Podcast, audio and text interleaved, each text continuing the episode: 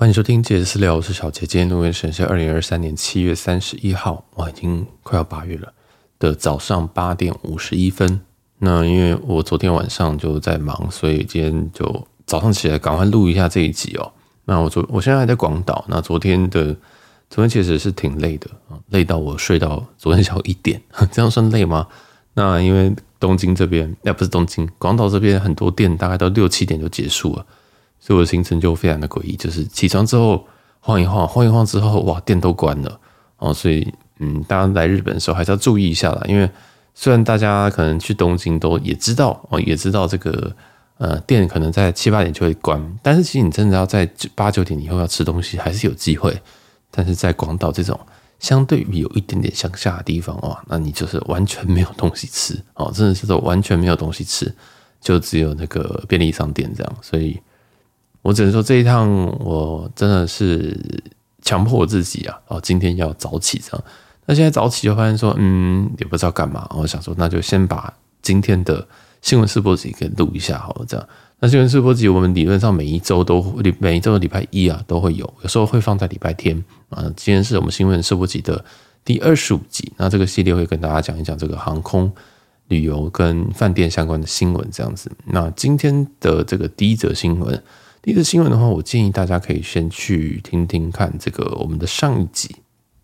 上一集是在讲说这个阿拉斯加兑换星宇航空这一集。当然我知道这一集相对来讲是有一点点这个入门的难度哦哦，不过目前哦目前这个票都还是有的哦，所以这个如果你想用阿拉斯加来兑换星宇航空的呃长城商务舱呃没有跟着长长长城的经济舱跟豪金舱。还有这个短程的啊，短程的目前其实都还有。那飞仙台啊，因为仙台用三二一去飞，三二一去飞，它放的这个商务舱啊，应该是只有两位啊，所以就比较少这样。所以如果你还要还有要开票的话，我觉得你可以考虑一下这样。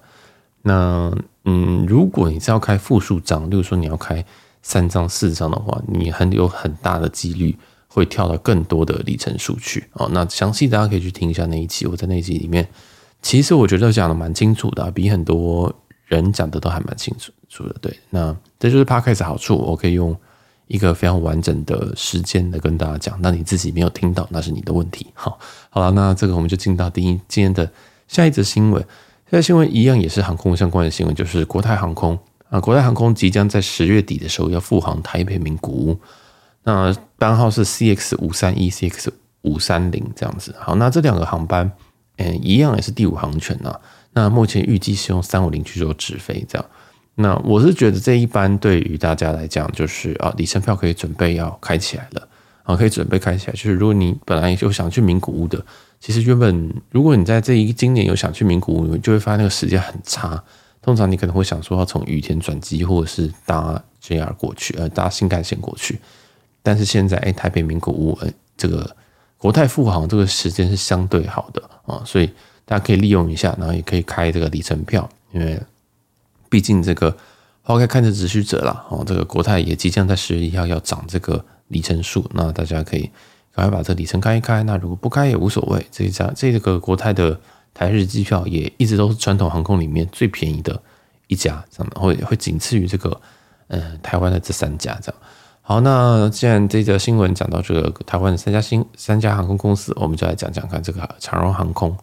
长荣航空，我们在上一期的这个新闻试播集有讲到说，他把松山羽田线跟松山上海线，把它从三三零换成七八七十。但上一周的时候呢，我们就讲说，他从八月二十二号到九月二十三号之间，把机型换成七八七十。但是现在这个更动呢，延长到十月二十八号。那这个其实我上一则的上一上一期的新闻，其实就认为啊，那个感觉是说，它虽然是写一个月，但是应该是会永远这样下去啊。我觉得应该是就是七八七飞一飞就定翻了这样。那它这一次是延长成两两个月，那我们就看它继续会不会继续延长。因为我自己觉得十二月一月应该也都算是旺季吧啊，我不太确定，因为台日线好像也没有什么淡季。好，那这边我想要再补充一点，就是因为我上一周。老实说，我觉得上一周那个我没有录很好啦。那其实三三零跟七八七，对于如果你是做经济舱的人来讲，你可能会比较喜欢三三零哦，因为它整个位置，椅距都是相对宽的。当然，如果你跟我有一样有这个飞这个新飞机证的话，只要新房新房间、新饭店、新新飞机，你就会觉得很开心。你可以牺牲一点这个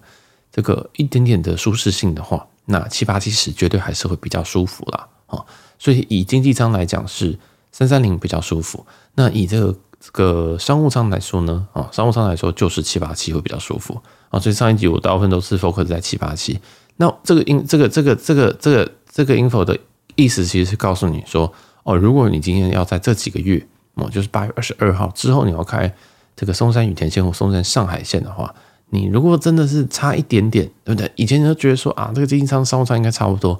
哎，在这一个七八七十机型里面，它的经济上跟商务舱差距会蛮大的哦。就是也给大家一点想法啦，因为有我知道，因为我自己在有时候兑换的时候，其实我台日线是不做商务舱的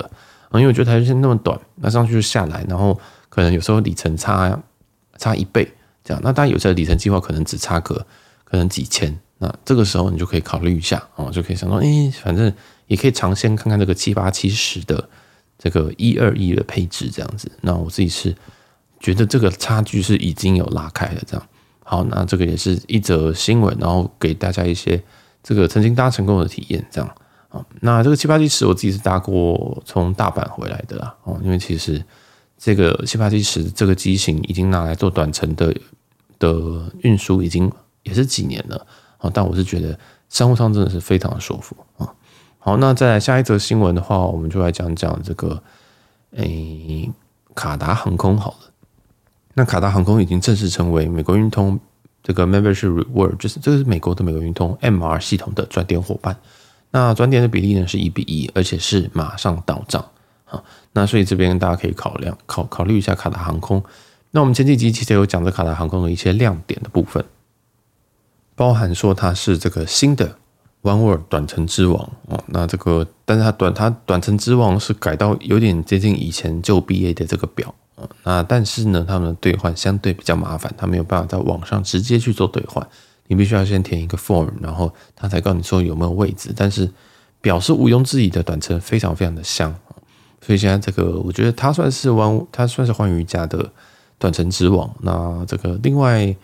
另外的短程之王，我觉得应该就是这个 VS 吧。SkyTeam 的话，应该就是 VS。那星宇航空，呃，什么星宇航空？星空联盟的话，那目前星空联盟，我还真的不知道短程之王是谁耶，好像都还好哦。就是大家蛮多都蛮好用的，AC、AV，嗯，TK 可能都还蛮好用，但是也没有一个是真的是短程之王这样子。好，那这边就讲回来，就是卡达这边它的兑换的亮点啊，大概就是自家的商务舱，或者是自家头等舱，以及这个呃短程的一些航班这样子，短程的 One World 伙伙伴航班啊。所以如果你有需要要转 QR 的，那这个是蛮方便的。那它在 QR 跟 BA 现在都是用 Avios，所以你可以转来转去，你可以把它转过。你可以转进去之后，然后转成 AV 啊，跟着转成这个 Avios 叫做 BA 啊，就是英航的 BA，你可以把它转回来变成卡达的 Avios 这样，反正它都叫 Avios，它的它都它都叫做这个东西，然后你可以把它在这个系统内互转哦。那这也是一个小撇步。再来下一则新闻，我们讲一个饭店的新闻。那饭店的新闻的话，第一个是这个万豪啊，那万豪联名卡，如果你有这张美国的万豪联名卡的话。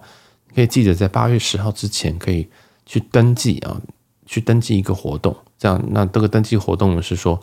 如果你在九月底之前花七千块美金，那你就可以获得一万点的万豪点数。哦，这回馈率极度的差，大概就是一趴啊，因为你花七千块美金，大概就是二十万台币。那这个一万点现在折合台币大概是两万，一万点大概是两千多块台币，价值两千多块台币的。点数这样，所以这样加起来其实回馈就是多个一趴啊。那大家就看有没有这个需要这样。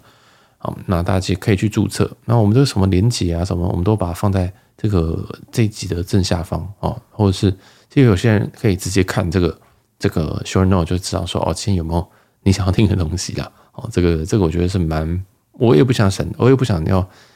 嗯，因为大家时间真的很少，我不想要这个浪费大家时间。好，那再来下一个新闻是凯悦。那凯悦的话，这则新闻是说，他即将要换他的换对换房系统。所谓的换房系统是说，其实我们在每一个饭店集团，它背后哦，都有一个系统商哦，有点像系统商的感觉。那即将换成叫做 Sabre 的一个系统商，系统商叫 SABRE 哦。那为什为什么这一则新闻要特别讲？是因为 SABRE 它基本上是是相对于现在凯越的系统里面，它比较容易支援所谓的动态调整表。哦，就是讲简单一点，就是他现在要换这个，我认为，我我个人认为是说，他们也要加入动态的行列了。所以，如果你有这个玩凯越，或者是你有在收集凯越点数的话，我是觉得要稍微的节制一下啊，因为凯越到目前为止都还是这个饭店集团里面的清流吧。啊，所谓的清流是因为说他们的动态，他们的表格就是分淡季、旺季这样子，所以它有三个表格。一个饭店可能是一万五千点、一万七千五百点跟两万点这样子哦，可能没有那么，可能没有那么那么近啊，可能是一万一万嗯一万五、两万两万五这样子。那这就是分别是淡季跟平标准跟旺季这样。那但这个只是它就是给你一张表，所以最贵就是两万五。以这个 case 来说，所以如果他今天把它变成动态表格的话，那就有可能是无上限的。好像这个上上上周还是这个 IHG 吧。有一则新闻说，它的点数最高开放到二十万，哈，就是你二十万点换一一一房晚这样，就是它的这个上限是非常无耻的，所以大家也要，就是基本上啊，这个凯越感觉也要走上动态，但是这个是感觉哦，这个不是一个决决定性，这个不是一个非常确定的一个消息，那非常有可能这个未来会走上这个所谓的 dynamic dynamic pricing 这样。我今天刚起来，所以这个语速有一点诡异，脑子还在还在建构当中。这样，我最近真的很少讲中文，我就我现在只有在录音的时候才会讲中文，其他时间好像几乎还是得讲英文，有点惨。好，就是就是说，反正这个凯越啊，可能会改动态表格。那如果你今年有买的话，那是不是看是不是说要准备把它花掉？这样，那当然，其实凯越应该是会提早公布说它要变成动态表格，那应该都还有最后逃命的机会。哦，跟这个万豪一样，对，他改这个 category，其实也都还有一些机会可以逃，所以我是觉得不用太担心，但是要